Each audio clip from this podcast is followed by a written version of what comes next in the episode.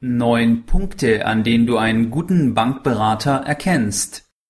Podcast Folge Nummer 25. Finanzielle Unabhängigkeit durch finanzielle Bildung. Der Finanzpodcast von www.geldbildung.de. Spannende Einblicke und Informationen rund um die Themen Kapitalanlage und Börse zur Verbesserung deiner finanziellen Bildung. Es begrüßt dich der Moderator Stefan Obersteller.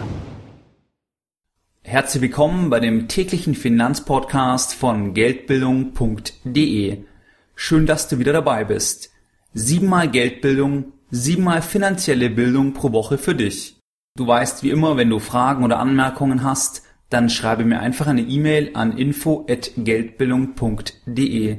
Ich beantworte jede deiner E-Mails persönlich und ich freue mich auf deine Zuschriften. Du kannst mir auch jederzeit schreiben, wenn du bestimmte Themen oder Inhalte hast, die dir unter den Nägeln brennen. Ich werde dann versuchen, diese in zukünftigen Podcasts oder Blog-Einträgen aufzugreifen. Wenn du Lust hast, trage dich doch in meinen Newsletter ein. Das geht ganz einfach, indem du auf meine Seite gehst, geldbildung.de und dann auf der Startseite dich mit deiner E-Mail-Adresse in diese weiße Zeile einträgst. Als kleines Dankeschön erhältst du dann ein gratis E-Book von mir. Ich würde mich auch freuen, wenn du mir auf iTunes eine gute Rezension ausstellst. Diese Rezensionen sind wichtig für das Ranking des Podcasts. Und je weiter oben ich im Ranking bin, desto mehr Menschen kann ich mit meinen Inhalten erreichen. In der Podcast Folge Nummer 25 geht es um die neun Punkte, an denen du einen guten Bankberater erkennen kannst. Punkt Nummer eins: Dein Bankberater nimmt sich Zeit für dich.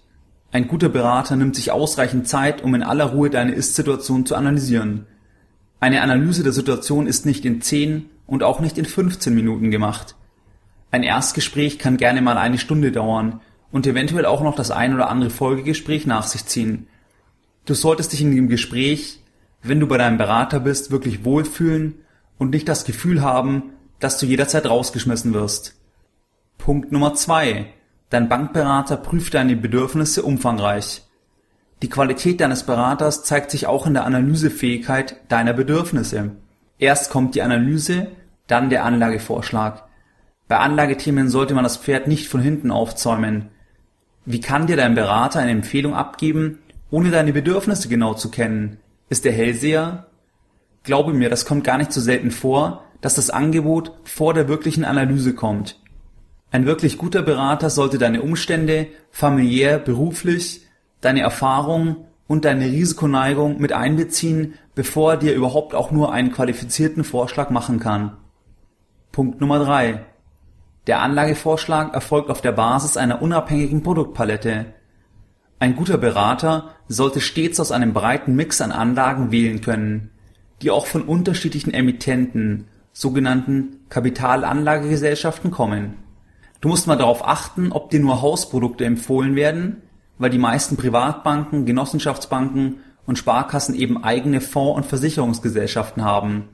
Es ist wichtig, dass dein Berater frei wählen kann und nicht nur jeweils die Hausmarken empfiehlt. Punkt Nummer vier: Dein Bankberater setzt dich nicht unter Zeitdruck. Dein Berater sollte dir beim Abschluss deiner Geldanlage genug Zeit lassen. Im Nachgang an das Gespräch sollte er dir auch genügend Bedenkzeit lassen und keinen unnötigen Druck aufbauen. Du weißt ja, es gibt keine Geldanlagen, die einen solchen Zeitdruck haben, dass du sofort handeln musst. Ein guter Berater weiß dies und lässt dir entsprechend Überlegzeit und versucht nicht über zeitlichen Druck einen Verkauf herbeizuführen. Geldanlagen, die man nur noch heute kaufen kann, solltest du sowieso nicht im Portfolio haben. Punkt Nummer 5. Dein Bankberater macht dir keine vollmundigen Versprechungen. Mehr Rendite bedeutet mehr Risiko. Mehr Rendite bedeutet mehr Risiko. Mehr Rendite bedeutet mehr Risiko. Das ist so, bleibt so und wird auch immer so sein. Wenn dir dein Berater die eierlegende Wollmilchsau verspricht, solltest du wirklich aufpassen. Es reicht auch nicht aus, historische Charts zu zeigen. Man kann immer einen spezifischen Zeitraum auswählen, wo die Preisentwicklung toll war und die Volatilität, die Schwankungsbreite nach unten gering war. Punkt Nummer 6. Dein Bankberater empfiehlt dir nicht, alle Eier in einen Korb zu legen. Alles auf eine Karte bzw. alles auf eine Geldanlage zu setzen, ist für die meisten Anleger keine gute Empfehlung. Ökonomische Entwicklungen oder die Prognose der Preisentwicklung von Wertpapieren sind sehr schwierig vorherzusagen und daher macht es absolut Sinn, ein gewisses Maß an Diversifikation anzustreben. Punkt Nummer 7. Dein Bankberater spricht nur Fachchinesisch. Lass dich nicht von Fachwörtern irritieren. Dein Berater sollte es begrüßen, wenn du viele Fragen stellst und dir nicht verständliche Begriffe erklären lassen möchtest. Es ist wie in jedem Beruf. Nicht immer bringt die Materie die Komplexität, aber häufig sorgen die Fachbegriffe für Verwirrung. Punkt Nummer 8. Die Gebühren und Kosten werden nicht unter den Teppich gekehrt. Anlageprodukte können sehr unterschiedliche Gebühren und Kosten aufweisen. Die Kosten haben, wie du weißt, langfristig einen erheblichen Einfluss auf die Rendite und daher sollte es zum guten Ton des Beraters gehören, dass er dir von sich aus alle Gebühren und Kosten im Detail aufzeigt. Punkt Nummer 9. Das Beratungsprotokoll wird dir automatisch und selbstverständlich ausgehändigt. Seit dem 1. Januar 2010 gelten hier neue Regeln bei der Wertpapieranlage. Bankberater sind seit diesem Zeitpunkt verpflichtet, ein umfangreiches Protokoll des Gespräches mit allen wichtigen Details zu erstellen und dies dem Kunden unterschrieben auszuhändigen so was hast du jetzt in der Folge Nummer 25 gelernt? Deine Lessons learned. Es gibt neun Punkte, an denen du einen guten Berater erkennen kannst. Diese sind Punkt 1. Dein Bankberater nimmt sich Zeit für dich. Punkt 2. Dein Bankberater prüft deine Bedürfnisse umfangreich.